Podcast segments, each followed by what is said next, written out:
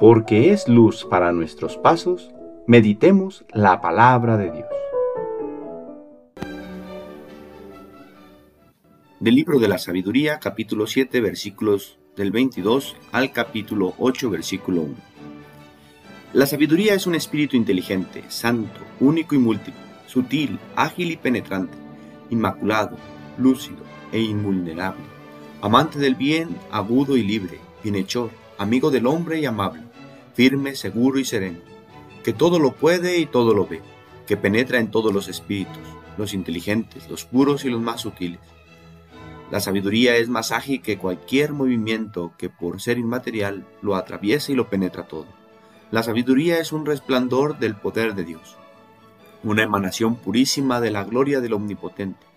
Por eso, nada sucio la puede contaminar. Es un reflejo de la luz eterna, un espejo inmaculado de la actividad de Dios y una imagen de su bondad. Ella sola lo puede todo. Si cambiar en nada, todo lo renueva. Entra en las almas de los buenos de cada generación.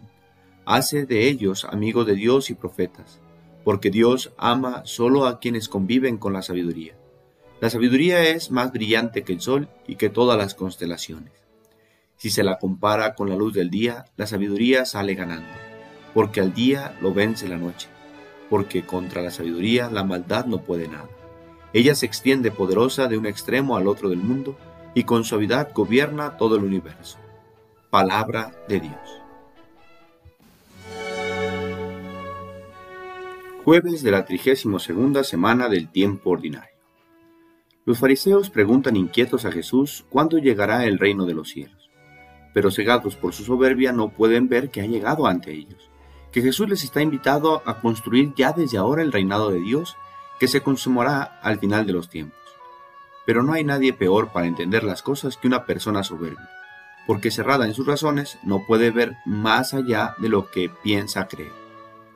El libro de la sabiduría nos invita a elogiarla mencionando 21 atributos, es decir, 3 por 7, que significa en el lenguaje bíblico plenitud y perfección.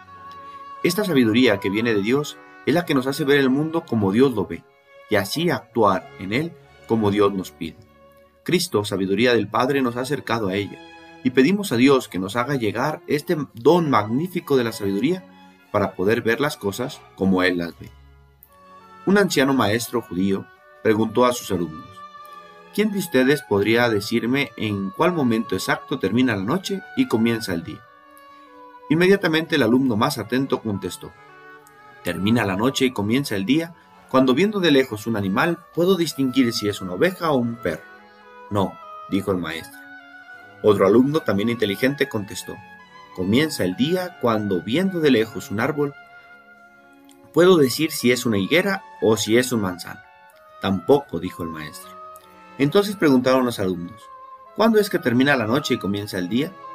El anciano maestro explicó, termina la noche y comienza el día cuando mirando el rostro de cualquier ser humano, te das cuenta que es tu hermano. Mientras no te des cuenta de esto, aunque brillara el sol de mediodía, para ti seguirá siendo la noche más oscura. La sabiduría es esta luz que ilumina nuestra vida y nos hace ver la verdad de las cosas.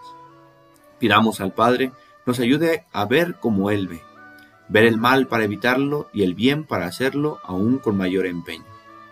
El Señor esté con ustedes.